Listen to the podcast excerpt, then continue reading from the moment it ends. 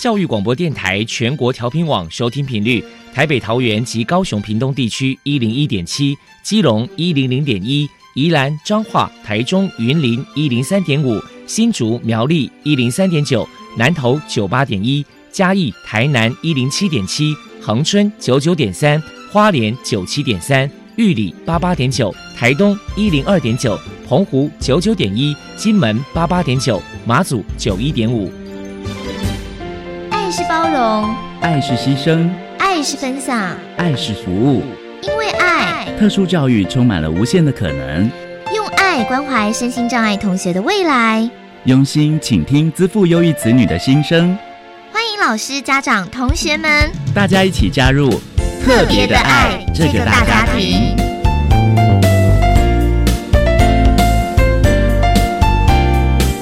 本节目由教育部学生事务及特殊教育司指导，国立教育广播电台监制，欢迎收听。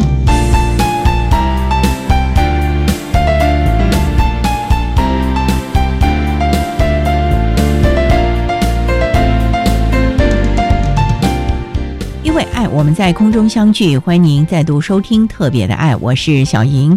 这个节目在每个星期六和星期天的十六点零五分到十七点播出。在今天节目中，将为您安排三个部分。首先，在“爱的小百科”单元里头，波波将为您安排“超级发电机”单元，为您邀请嘉义市脑麻协会的理事长黄晨婷黄理事长为大家分享一些相关的资讯。另外，今天的主题专访为您安排的是“爱的随身听”，为您邀请获得一百零七年教育部优良特殊教育人员荣耀的台北市蓬莱国民小学特教班的张一宁老师，为大家分享设身处地的心境，谈国小教育阶段脑性麻痹学生辅导以及教学的相关经验，想提供家长老师可以做参考了。节目最后为您安排的是“爱的加油站”，为您邀请获得一百零七年度教育部优良特殊教育人员荣耀的新北市立新北特殊教育学校高职部的张家凯老师，为大家加油打气喽！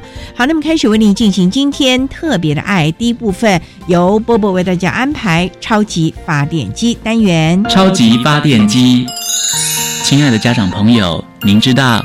有哪些地方可以整合孩子该享有的权利与资源吗？不论你在哪里，快到发电机的保护网里。特殊教育网网相连，紧紧照顾你，一同关心身心障碍孩子的成长。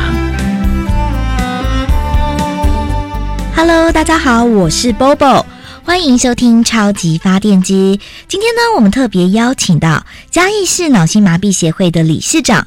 黄晨婷女士来跟大家介绍协会的相关服务。首先，我们先请黄理事长来介绍一下嘉义市脑性麻痹协会的服务项目包含了哪一些。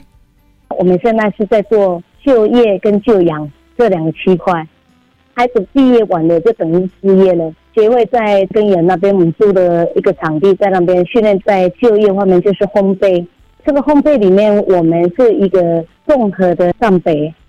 因为脑麻的话，如果说在烘焙这个区块只有单一个脑麻的话，是有困难点，因为它毕竟它要烤盘呐，那在协调上面呐，还有比较精细的动作的话，脑麻是有一点困难。所以我们在烘焙房里面结合了很多的上北，在这个领域里面，所以我们这些的工作伙伴他们做的都很愉快，请专业的老师来教他们。那我们的手工饼干啦，还有平常的面包啦、吐司啦。还有中秋节的月饼啊，都是由孩子一手自己去做他们的。另外一个部门就是日间照顾。那我们这个地方又有分两个部门，一个部门就是孩子脑麻的话，他们在做陶艺上的领域里面蛮 nice 的、蛮优的，要给他时间。那经过老师教他们一些精细的动作，有比较困难的动作，他们都能够去克服它。他们都能够完成一个很棒的陶艺作品，像我们去年在的博物馆有展了师生亲子陶艺展，那里面我们有做陶壶，这个展览整个社会都蛮肯定的。像照顾里面还有一个比较弱的一些孩子，在这个区块里面，我们有找代工让孩子做。我们的代工就是像花壶，不是外面有一个塑胶吗？塑胶色车，色车的话，它其实来的时候是连在一起的。那我们教孩子要把那个头拔掉，把它分开，然后数，就十个一个，然后一百个就串成一个。那孩子弱的孩子，我们就用教材，老师他们会设计一个箱子里面隔十个，然后教他怎么去摆，会十个串好的，在另外一个功能好的再衔接，那把它串成十堆，十堆的话就是一百个。那一百个里面，他们可以赚多少呢？就是七块钱。那孩子很开心，他们这样做的话，还有工作奖金，每个月领的工作奖金，我们老师会带孩子到邮局去存在他自己的账户上，那还会提拨他的奖金，他们会带他们去家乐福啦，还有全联社啦、seven 啊。带他们去买东西，让他们的认知，让他们知道说他想要买什么，他可以从他的零用钱里面拿出来。黄理事长表示，嘉义市脑性麻痹协会平时会举办以下的活动，与人们互动交流。我们的活动在研游会还有演唱会，那像我们也例行，现在脑麻的孩子他们陶艺做的很好的，还会到外面哦。到幼稚园啊，帮忙老师协助教小孩子，还有国小的孩子做陶艺作品。那我们还有例行的工作的话，我们会带孩子因为办时代农业特待完，那我们回馈给当地的社区，我们会到安养院，让这些孩子去唱歌跳舞，跟这些长辈们同乐。接下来，我们就请黄理事长来谈一谈协会在二零一九年有哪些计划。那我们在二零一九年计划大概就是我们要一个社区家园机构嘛，因为我们地有，可是因为缺少建设的费用，硬体设备我们还是没办法盖，所以我们预计三年要把它盖成。二零一九的话，我们会办一场研游会跟演唱会，这是最炸场的。呃，我们还有一个陶艺展。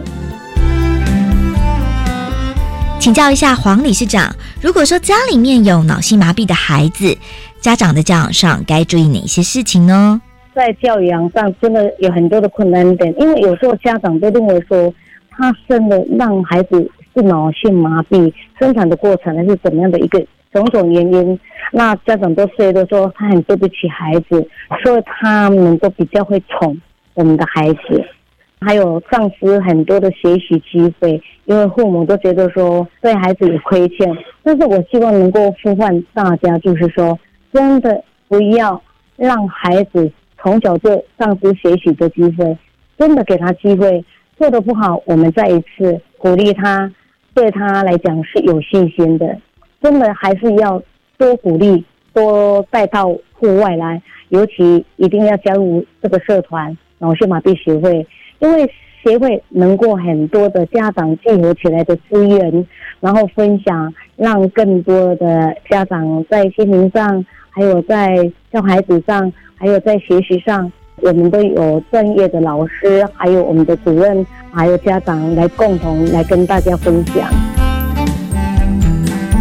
再来，我们就请黄理事长来破除一下一般大众对于脑性麻痹的患者有哪些错误观念。有很多迷思是过去的人，他们认为说，因为啊某某原因让孩子这样，是父母他们过去做的怎么样才会养成这样。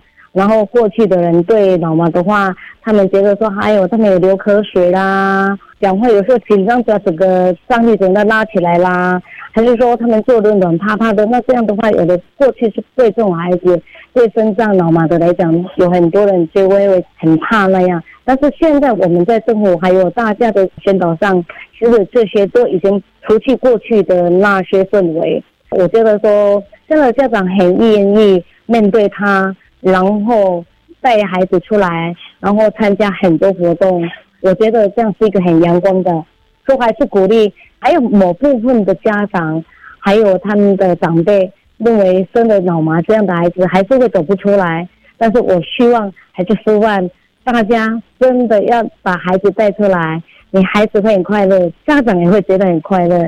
有听到我们分享的所有的好朋友，还有我们的爸爸妈妈，我们知道你们很辛苦，因为我们都是从会没有资源里面走出来。那我希望说，大家真的要走出来，然后跟所有的老麻协会的资源里面去争取，然后去学习。不懂去问的话，你会让孩子成长，还有家长一定会走出一片的更棒的一个阳光。最后，黄理事长还有什么样的话想要传达的呢？希望说我们的社区家园能够需要很多的资源来协助我们，来扶持我们，让我们的社区家园早日能够把它盖起来。因为这个社区家园啊，未来是要给身心障碍老妈的孩子，他们有有一个家。那为了我们这个社区家园这个家的话，我们会有一个规划，因为我们本身有做烘焙。说我们的烘焙未来会跟大的企业结盟，让我们孩子更有工作做。那一边他们住在这个地方社区这边，然后白天就到烘焙啊，还有陶艺教室学习去做的话，让孩子不用说啊，我就在这个机构里面就是在等时间而已，他完全没有学到什么。所以我还是呼唤说，所有的好朋友还有所有的资源，希望能够再支持下一次脑性麻痹协会，让这个社区家园。赶快，赶快把它完成！有的孩子已经年纪好大了，他们不能再等了。真的，我还是希望说，更多的资源来协助我们，让我们早日把这个机构赶快把它盖起来。谢谢嘉义市脑性麻痹协会的理事长黄晨婷女士接受我们的访问。现在，我们就把节目现场交还给主持人小莹。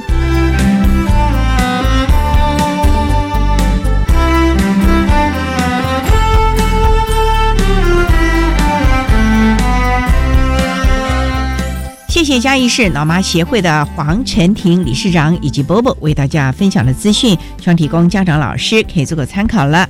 您现在所收听的节目是国立教育广播电台特别的爱。这个节目在每个星期六和星期天的十六点零五分到十七点播出。接下来为您进行今天的主题专访。今天的主题专访为您安排的是《爱的随身听》，为您邀请获得一百零七年度教育部优良特殊教育人员荣耀的台北市蓬莱国民小学特教班的。张义宁老师为大家分享设身处地的心境，谈国小教育阶段脑性麻痹学生辅导以及教学的相关经验，将提供家长老师可以做个参考了。好，那么开始为您进行今天特别的爱的主题专访，《爱的随身听》。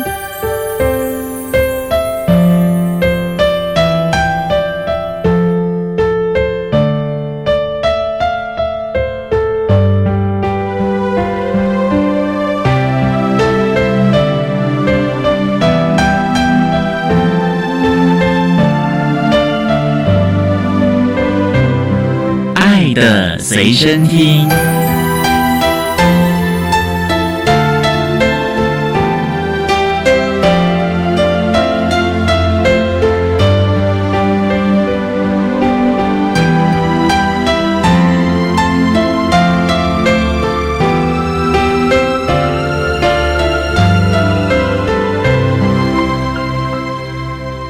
在今天节目中为大家请到的是获得一百零七年度教育部优良特殊教育人员荣耀的台北市蓬莱国民小学特教班的老师张义宁张老师，老师您好，您好。今天啊，特别邀请老师为大家来分享设身处地的心境，谈国小教育阶段脑性麻痹学生辅导以及教学的相关经验。首先呢，想请教老师，您从事教育工作大概多久啦？今年算起来应该是三十三年了，这么久了？对，当初就是学特教的吗？哦，没有哎，我一开始是教普通班。普通班教了十三年，嗯，之后才转任特教老师。为什么会转呢？因为很多老师觉得教普通孩子比较有成就感，马上看到他的成绩，而且互动啊什么的啊。有一年我教一年级，班上来了一个小朋友，他很特别，非常专注看着我，可是看着看着他就趴下来哭了。为什么？我也觉得很纳闷。等到下课的时候，我就问他：“你怎么了？为什么哭了？”他跟我说：“老师，我都听不懂。”后来跟家长联系之后，家长就跟我说：“老师，你没有发现他怪怪的吗？我们这个孩子他有一些智能方面的问题。”他当时进我班上，其实已经晚读了一年了。那学校都没有通报给你吗？嗯，没有，因为他是转了户籍哦，所以我们都不知道他有这样的状况。那我当时就觉得，我都不会教他，不知道该怎么办。也很怕他哭哦。对，刚好就有一个机会，私立教育大学当时叫私立师院招收特教老师的师训班，所以我就参加了。之后呢，就开始转入特教，修了这个课程，然后就转入特教。对，那特教跟普教，就您这两种的经验有没有什么不同啊？或者是有什么特色呢？普通教育它是所有的课程全部都有一定的范本，特教最大的问题是每个小朋友的状况都不一样，嗯，我们必须要根据他的能力来帮他设计课程。特教老师常常要自编教材，经常那老师，那我就想请教，有很多老师就是说，你看我在普通班啊，教材很多厂商都会提供了，甚至于也都有现成的啦。是那像特教班，我还得制作教材，这不是增加了你们的工作时间或者是辛苦了吗？这是一定会的嗯，但是当你在制作完这个教材，运用在小朋友身上，毕竟是根据他们的能力所设计的，嗯所以你比较容易看到孩子们进步的状况，哦，那你会觉得很有成就感。那老师啊，你的特教班一般有几个孩子？嗯，我们是集中式特教班，嗯，基本上一个老师最多就是四个孩子，可是四个孩子，你就要做四套教材。对，完全不一样的，因为他们的能力完全不同，所以我们必须根据他们的能力来制作教材。嗯，而且要随时修正吧。有时候会觉得说好像太简单了，孩子没有我们想的这么的弱，赶快要加强，增加难度。如果孩子好像超出我们的预期，我们可能就要把它再简易一点喽。所以我们随时在修正。那每个孩子有他个别的 IEP，就是个别化教育计划方案。这个方案是随时都要跟家长讨论做修正的。最期望的就是提供孩子最适合的教学策略了。是好，那我们稍待啊再请获得一百零七年度教育部优良特殊教育人员荣耀的台北市蓬莱国民小学特教班的老师张义宁张老师，再为大家分享设身处地的心境，谈国小教育阶段脑性麻痹学生辅导以及教学的相关经验。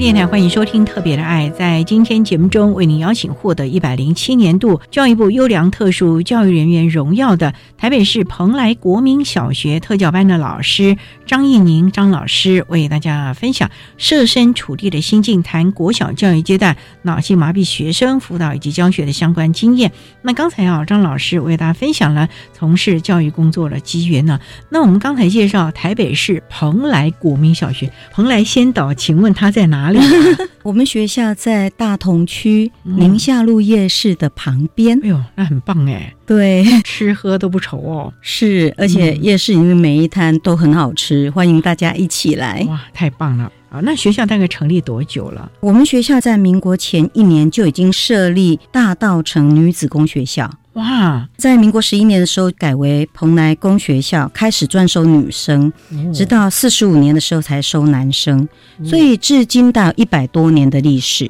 学校的建筑也颇有特色的了，呃，我们已经全部改建过了，改建了哦。，对，可是？还是？很漂亮哦，欢迎大家参观。好，提供大家下回去宁夏夜市的时候可以去瞧瞧了啊。是，好，那也想请教，刚才也提到了特教班的孩子，你们一位老师负责四位，整个蓬莱国小大概有几个特教班呢、我们有两个集中式特教班，两个资源班，总共有四班。孩子是混龄的喽。特教班是混龄，资源班的话是依照他们的能力分组。那你的孩子大概有哪一些的类型啊？我们的类型很多诶、如果以集中式特教班，目前八位学生有脑性麻痹、有多重障碍、自闭症的、智能障碍的，所以每个孩子的教学策略不一样了哦。对，非常不同。例如说，像自闭症这个固着行为啊，如果是脑性麻痹的孩子，那可能在肢体的部分，对，你们还要请专团介入吗？老师？我们每学期开始都会申请专团，包括职能治疗师、物理治疗师、嗯语言治疗师。嗯，那甚至于我们有小朋友，他可能因为脑性麻痹引发听力障碍，所以我们有听力师也会进来。嗯，所以这个部分都是专团一起进入来合作了。对，可是专团大概一个星期才来个一次两次，甚至一学期才来个一两次吧。但是孩子其他时间怎么办呢？基本上职能治疗、物理治疗跟语言治疗师，嗯他们一个学期大概来一次或两次而已。那剩下的呢？剩下都是我们老师自己来。听力巡回教师他是两个礼拜来了一次，基本上我们都会跟专团的老师互相配合，就是他们给我们建议，那我们依着他们的建议来设计课程，运用在学生身上。也就是说，他们告诉你们一些专业的，然后你们把它要融入在你所有的教学里面，是要让孩子觉得很枯燥啊等等的。对对对啊，例如说，可能今天脑麻的孩子必须要站立架，那你把他一直绑在那里，那不是也很难过吗？对，不可以这样子。举个例子，嗯我们有个小朋友，他叫小恩，他的右手因为脑性麻痹的关系，完全没有办法动，所以他的优势手在左手。因为普通班的孩子，他们每年都要学习直笛，那这个孩子他就没有办法吹直笛了。对哦，所以他在上音乐课的时候，我们就会介入去做辅导。那我们就让他用口风琴替代，那他利用他的左手来弹琴。左手弹琴啊，对，因为他右手是不方便的，所以用左手来弹琴，然后嘴巴吹，哇，这样就可以跟班上同学一起吹奏乐器。太厉害了吧！他的音感很好吗？他还不错，因为脑性麻痹的孩子不见得会伤到智能，嗯，那有的只有纯粹伤到运动方面的肢体，手或脚之类的。所以在这个部分，也就是发挥他的优势能力、啊，是，让他也能够融入整班的教学了。，对，好，那我们稍待再请获得一百零七年度教育部优良特殊教育人员荣耀的台北市蓬莱国民小学特教班的老师张义宁张老师，再为大家分享设身处地的心境谈国小教育阶段脑性麻痹学生辅导以及教学的相关经验。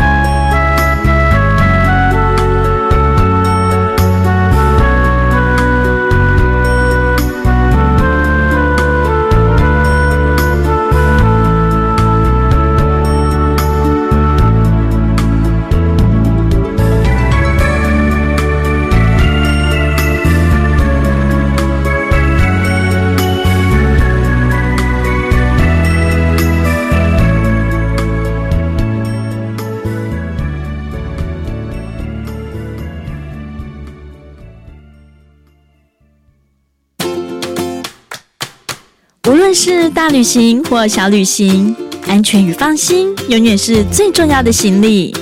住的合法，才能玩的放心。敬请支持台湾合法优良旅宿产业，向非法日租说不，任命合法旅宿，拒绝非法日租，旅游顺心，诸事大吉。以上广告由交通部观光局提供。妈，新闻报道中国大陆有非洲猪瘟，跟我们有什么关系呀？非洲猪瘟啊是很强的病毒，不会传染给人，但猪致死率高达百分之一百，哎，要防范疫情才不会影响台湾。可以怎么做呢？要做到三步：不参观疫区畜牧场，不携带肉类产品回国，不网购国外肉类产品，违规携带入境，最高有一百万元罚款。我们要做到三步，一起守护国产猪不受非洲猪瘟威胁。以上广告是由教育部提供。台湾人口老化，国健署打造社区营养推广中心，在社区扎根，推动高龄长辈的营养风险筛检，提供营养咨询服务，希望让我们的老宝贝吃得下、吃得够、吃得对，也吃得巧。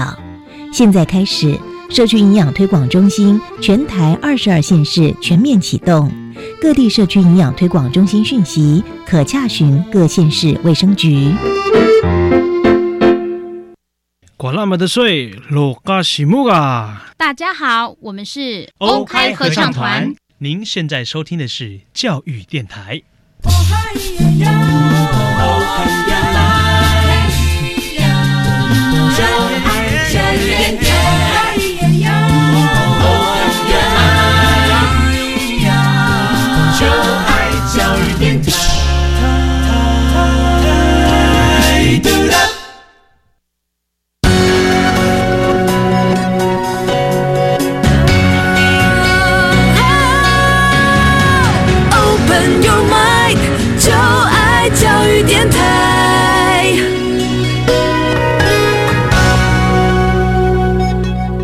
电台欢迎收听《特别的爱》这个节目，是在每个星期六和星期天的十六点零五分到十七点播出。在今天节目中，为您邀请。获得一百零七年度教育部优良特殊教育人员荣耀的台北市蓬莱国民小学特教班的老师张义宁张老师，为大家分享设身处地的心境，谈国小教育阶段脑性麻痹学生辅导以及教学的相关经验。那刚才啊，在节目的第一部分，张老师为大家分享了个人从事教育工作的机缘呢，以及从事特教的心得。那想请教，我们今天主要是针对脑性麻痹。的孩子，那针对脑麻的孩子，在您的班上，你会提供什么样的学习的策略呢？例如在认知啊，或者是因为专团介入，你们就要把专团的专业也要融入课程当中咯。是，哦，这也其实蛮难的那样。我举个例子，我们班上有个小朋友叫小杰，他是一个二年级的小朋友，他因为脑麻的关系伤到左脑，所以他是全面性的发展迟缓，个子非常非常小，大概只有一百公分。出生的时候，他的食道跟他的胃没有相连接。虽然经过了手术，可是现在还是吞咽有困难。哎，那怎么办？所以营养不良，难怪那么小。对，所以他完全都是用胃造口灌食。这样子的孩子在学习的时候就会受到很多的限制。嗯，比如说我们一般的课桌椅，嗯，对他来讲是不适用的哦，因为他才一百多公分。对哦，课桌椅太高了，课桌椅对他来讲非常的高，所以我们有特地为他制作适合他身高的课桌椅，量身定做，对，量身定做。专属，他会很开心，应该是吧？另外呢，我们还帮他准备了轮椅，比较高的轮椅，哦，因为他刚开始入学的时候不太能够走路，没什么力气，嗯，那所以我们就帮他用轮椅，那他可以利用轮椅来移动。比较方便，就是开始训练他手的力量，是不是？是。现在呢，他其实已经走得非常的好了。走，对。你多久训练的？我们训练了一年多。你怎么训练呢？让他从轮椅站起来，光那个腿力就不够吧？其实他是可以走路的，只是他没有力气，他常走了几步就会瘫在地上。所以我们每天早上都会利用时间带着小朋友。我们学校有个中庭，嗯，去绕中庭走路，或者是爬楼梯。带一个吗？我们是全班一起带，全班一起。对，那当然他也要跟着走，那就是上下楼梯，从一楼爬到五楼，然后走过来，再一楼到五楼，对，再下楼。那其他的孩子可以，老师那那对这个脑麻的孩子不是很吃力吗？是他常常会瘫在地上不肯走，嗯，然后我们就会鼓励 软硬兼施。对，嗯，那同学们帮忙啊。同学会，其实我们班上小朋友都会主动去牵他，而且小朋友都好喜欢他。哦，为什么？因为他个子很小，像个娃娃。哇，有点可爱哦。对，即使年纪比他小的，都把他当玩具。玩具，因为就是觉得他很可爱哦。所以同学们只要看到他，就会很开心，会主动牵他。所以他也就很开心了吧？他其实会有一些情绪方面的问题。怎么说？因为这个孩子没有口语，不会说话，可是他偏偏脑袋又非常的聪明。那怎么办？他的需求喜怒哀乐，哎呦，这很难过。对他没有办法表达，那我们也听不懂，不知道他到底心里在想什么。所以刚开始跟他的磨合期还蛮长的，大概多久？大概有一两个月吧。哇。哇，这一两个月对他来说，这个很难过；对你们来说也是很难过了，很辛苦。他常常会发脾气。嗯，那后来呢？我们是跟家长非常紧密的配合，家长会跟我们讲，他这个动作、这个行为，大概就代表他要做什么事。家长比较清楚啊。当然，那毕竟是他的孩子，他已经带那么多年了。渐渐的，我们跟孩子比较能够沟通。有时候他会用一些手势。告诉我们他现在想要做什么，比如说他要是做错事情，我们会希望他能够跟大家说对不起。他会用举手的方式表达他的歉意，所以现在还不错。这个孩子他上课时候还会参与。您说他的没有口语的能力是因为脑麻引起的吗？还是从小没有训练他？因为我没有特别去问他的妈妈，因为这个孩子一进来就都没有口语了。哇！他有几个音，比如说我们会训练他一定要跟同学、老师说早安、道再见，他会说拜拜。哦，那不错。嗯，他现在可以发出一些音，可是其他的他还是不行。问题就是在学校里面可能有用餐时间啊，要如厕啊什么这些的，那他怎么表达他的需求？你们有教他像有一些什么辅具啊什么的运用吗？还是有一些图卡吗？告诉他。上厕所就指一，要吃东西指二，喝水指三。这个孩子基本上他有很多的生活能力都还是不行的，所以他不需要说带他去上厕所，他是穿着纸裤，他的外佣阿姨陪着，所以在他的生活管理方面，其实外佣阿姨帮了很多的忙。嗯，包括灌食的部分、喝水的部分，那个都是必须要用灌食的。老师没有想过说训练他这方面的能力吗？因为我们请的这些外佣阿姨，就剥夺了他练习的机会了。因为都有人帮他服务了，可是难道他终其一生都要有人帮他那个吗？当然呢，我们必须要训练，所以我们现在就是有用一些图卡哦，前。一阵子吧，我们大概一个月左右，我们买了沟通板。那个沟通板上面有一些图片、图卡。小朋友他其实很聪明，他可以玩手机，所以我们沟通板给他，他可以把他的需求看上面的图片按出来，让我们知道他想干什么。起码表达了需求，他就不会有这么多的情绪，比较好一点。所以这点还是要慢慢的找出他的能力。是的部分了啊，好，我们稍待啊，再请获得一百零七年度教育部优良特殊教育人员荣耀的台北市蓬莱国民小学特教班的老师张义宁张老师，再为大家分享设身处地的心境，谈国小教育阶段脑性麻痹学生辅导以及教学的相关经验分享。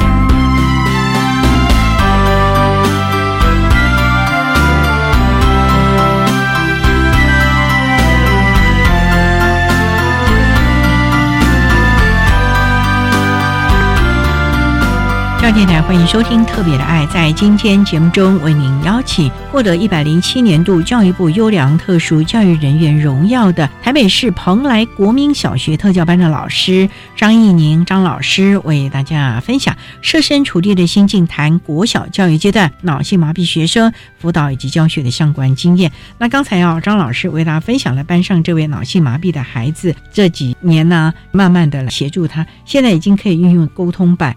让他表达自己的意愿了，是他应该很开心了吧？对，除了沟通板之外，他有很多手势动作也都可以跟我们沟通。另外，我们在教学的时候，嗯，比如说上数学课，我们会融入职能治疗师的一些建议，因为这个小朋友他的小指没有办法弯曲，他是直的。职能治疗师就建议我们说，在上数学课的时候，小朋友会数数。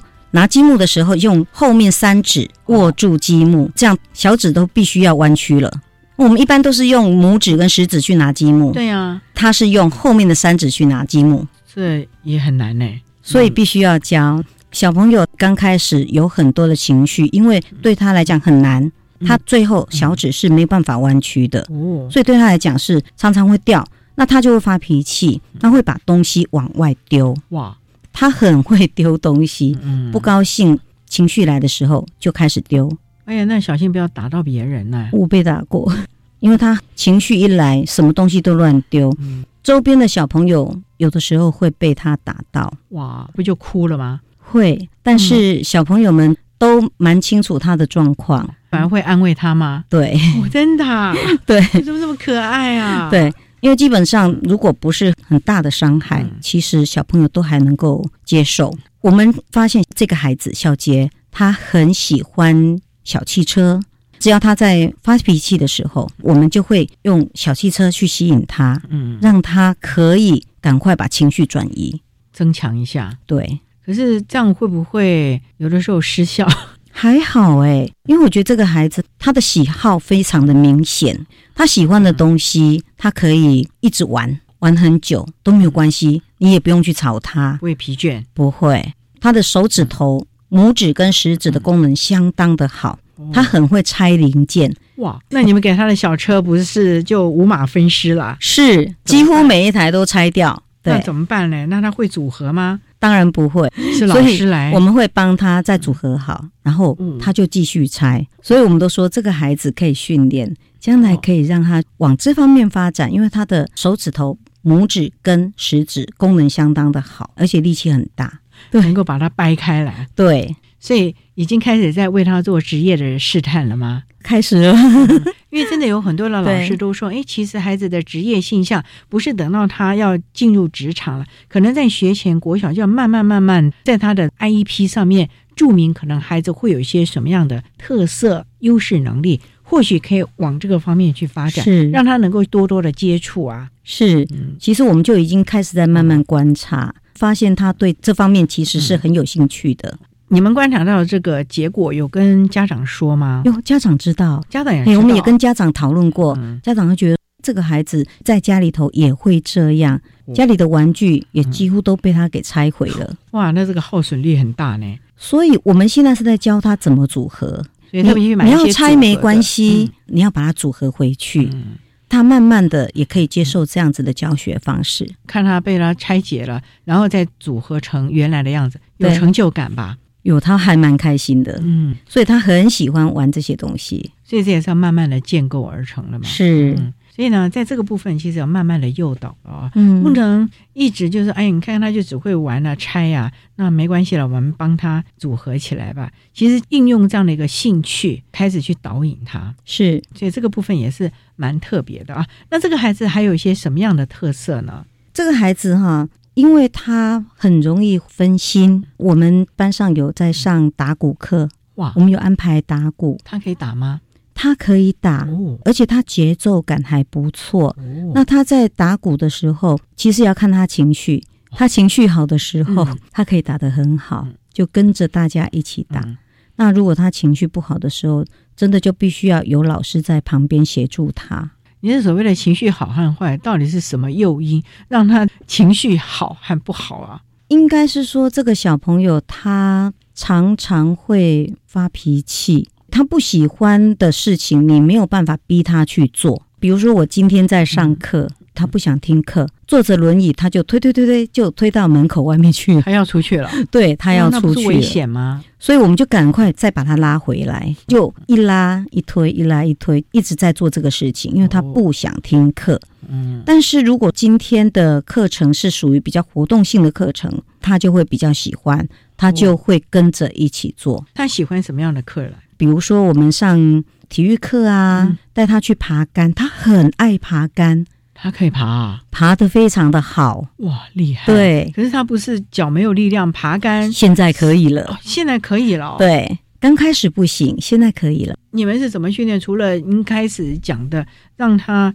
走路啊，然后爬楼梯，就这样子，一年可以爬竹竿。当然，这中间也会有很多的。训练呐，不只是这个，像我们班上还有上瑜伽课哇，瑜伽对瑜伽老师就会针对每一个小朋友的肢体状况，有些小朋友低张，有些小朋友会高张嘛，那会针对他们的肢体状况帮他们做按摩，或者是伸展他们的肌肉。所以老师啊，他本来从一个每走两步路就可能要瘫在那里，对，到现在可以爬竹竿了。你有没有看到他比较开心一点呢？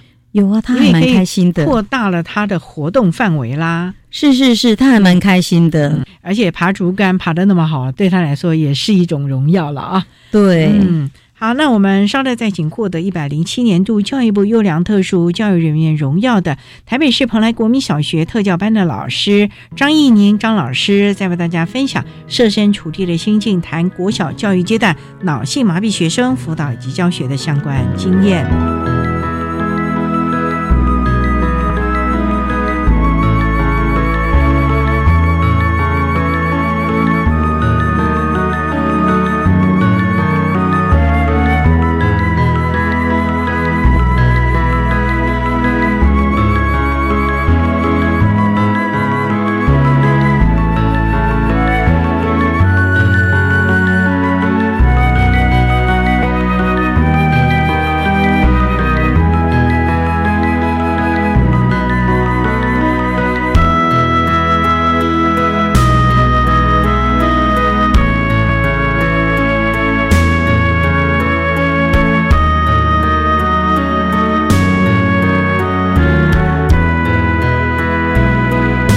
电台欢迎收听《特别的爱》。在今天节目中，为您邀请获得一百零七年度教育部优良特殊教育人员荣耀的台北市蓬莱国民小学特教班的老师张义宁张老师，为大家分享设身处地的心境，谈国小教育阶段脑性麻痹学生辅导以及教学的相关经验。那刚才老师为大家分享了脑性麻痹孩子啊，从以往呢走路无力，到现在可以爬竹竿，手。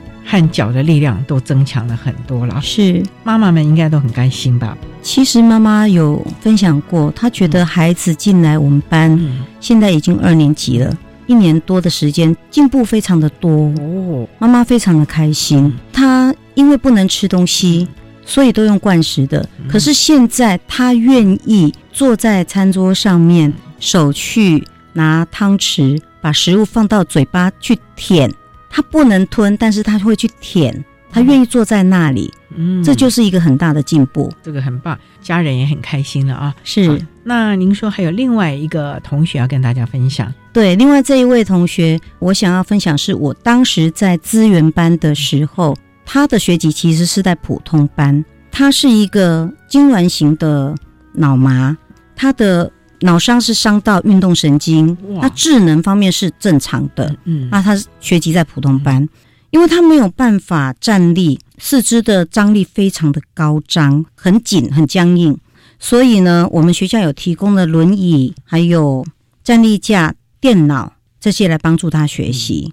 最主要是他每一次在平凉的时候，都会到资源班来，由我们监考。那我们当时所做的方式是，我们念题目，由他来回答。他有口语能力吗？他口语可以，但是比较慢，所以他可以用回答的方式，我们再帮他代笔写下来。哦，或者是利用电脑键盘，他可以用一只手指头敲打键盘。敲出答案吗？敲出答案，比如说像选择题，他就可以用敲的敲出答案，用这样的方式。他的作业也是有做一些修正，就是他全部都用口语的，然后由他的妈妈帮他用电脑打字。这个孩子现在已经很大了，考上大学，哇，这么大啦？对，哇，那是您早期教的孩子了。对对对，哇，那这一路行来，其实妈妈费的功夫很大了，妈妈一直陪伴。那这个孩子，你们怎么培养他的自信心呢？所以这个孩子在评量方面，你们也让他感觉到他的能力其实是有的。是，他每一次考试，经由我们用念题目的方式，然后他来回答，其实他成绩都蛮好的，哎，哦，在班上都是属于中上程度。你是说跟他原班比吗？对，跟原班比，那真不错哦。所以他的智能是没有伤到的。嗯。这样子孩子其实很可惜，就是肢体受到伤害，没有办法动。很多人会以为说脑性麻痹的孩子笨笨的，其实不见得，会吧？不见得。脑伤它可能伤到肢体，可能伤到智能，嗯当然也有可能伤到语言听力，它会有很多合并的型，就看当初是在脑子的哪一个部位受到伤害啊？是哇，那这个孩子现在这么大了，这一路行来，你们也。蛮欣慰的啊，对，嗯，他妈妈偶尔也会跟我们联系，就会把他的状况告诉我们。谢老师啊，这么多年的教学经验，不管是资源班、特教班，甚至之前的普通班啊，嗯，针对我们这群特殊需求的孩子啊，您认为啊，家长的教养观念应该是怎么样？因为我们常看到很多的家长就是舍不得放手啊，或者是溺爱，或者是有一种补偿的心态啊，等等的。这个部分这么多年的亲师互动，您可不可以跟大家分享一下呢？其实我觉得家长应该要正向的面对这个脑麻的孩子，因为脑性麻痹的孩子不是什么都不能做，嗯哼，他还是有他的潜能，嗯，所以家长不要事事都帮他处理、帮他代劳，应该尽量鼓励他，让他自己可以做，当然也要等待他，让他完成。有的家长非常的急，他觉得哎，孩子做了那么久就没有办法做好，干脆帮他做好了。这个观念其实是不对的。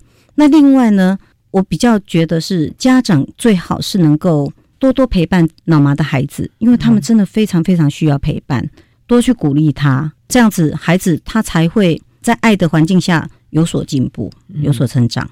所以家长自己这个部分也要自我成长喽。对，因为有这么样的一个孩子啊，其实家长的心情难免会起起伏伏的。这个部分，您对家长有些什么建议呢？其实我觉得现在坊间有很多很多的特教团体，家长其实也可以去找一下有关于脑性麻痹方面的团体，多去跟他们沟通。那那些团体里面有相同类似背景的家长，大家都可以把自己的教养的观念互相分享，对，也提供家长一个精神上的后盾。那另外呢，孩子他不是不行，他可能是受到一些限制，所以家长在。教养孩子的同时，我是觉得家长尽量给孩子一些支持就好，你不要特别去苛求说他一定要达成一般孩子能够做到的一些能力，因为这是不见得的，嗯，不然不可能做得到。所以家长不要太苛求，但是你还是要给他机会。所以呢，过犹不及都不好。不过最重要还是要培养孩子正确的价值观，以及正向积极的。态度了，对对对，这才是能够让孩子悠游一生一个很重要的一个能力了。是，对，真的要提醒家长了。一定要好好的注意这个事情了。那我们今天啊，也非常的谢谢获得一百零七年度教育部优良特殊教育人员荣耀的台北市蓬莱国民小学特教班的老师张义宁张老师，为大家分享设身处地的心境，谈国小教育阶段脑性麻痹学生辅导以及教学的相关经验。非常谢谢张老师的分享，谢谢您，不客气。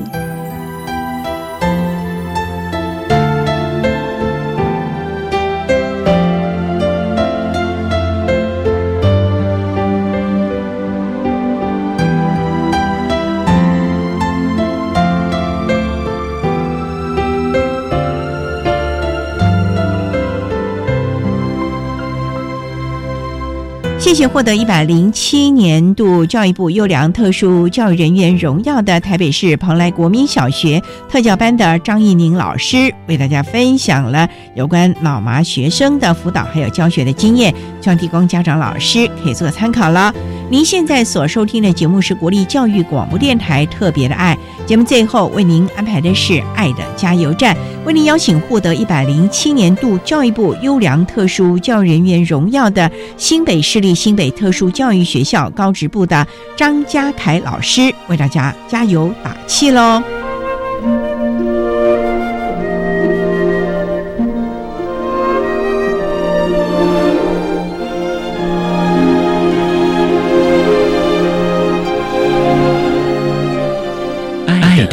加油站。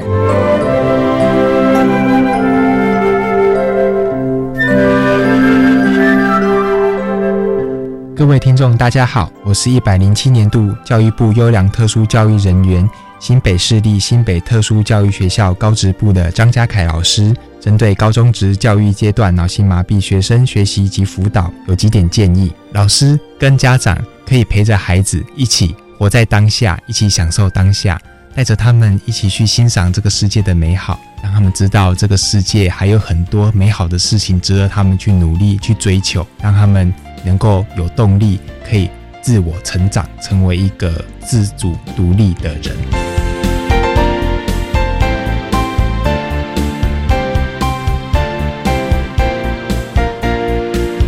节目就为您进行到这了，感谢您的收听。在明天节目中，为您邀请获得一百零七年度教育部优良特殊教育人员荣耀的新北市立新北特殊教育学校高职部的张家凯老师，为大家分享：只要努力，一定会更好。谈高中职教育阶段脑性麻痹学生辅导以及教学的相关经验，希望提供家长老师可以做个参考了。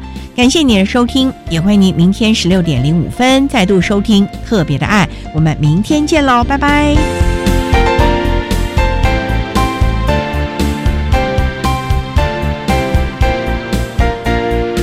各位听众朋友，大家好，我是一百零八学年度身心障碍学生升学大专校院真试负责学校国立中央大学教务处招生组组长周宏伟。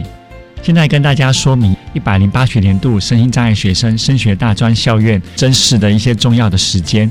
寄发准考证时间是一百零八年的一月十八号，学科考试的时间是一百零八年的三月二十二号礼拜五到一百零八年的三月二十四号礼拜天。数科考试时间是在学科考试之后的三月二十五号的礼拜一。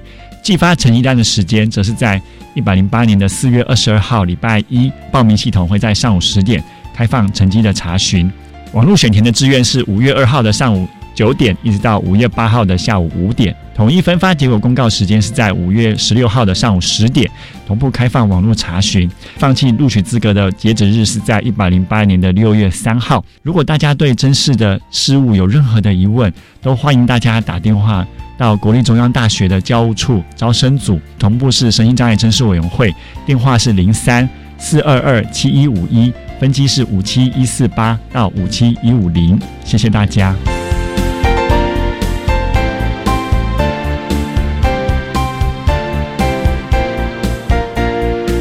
大家好，我是中华民国脑性麻痹协会常务理事罗碧金。针对脑性麻痹患者，我们提供的服务有早疗的咨询、特殊的教育，还有在就业部分的职前的训练，还有就业的媒介以及就业的陪伴。那另外，在运动休闲的部分，我们也提供了地板滚球，让脑性麻痹的患者可以去使用。如果有问题的话，请拨二八三一七二二二。也希望大家收听教育电台，每个星期六日下午四点零五分播出特别的爱，让我们一起来关心特殊教育。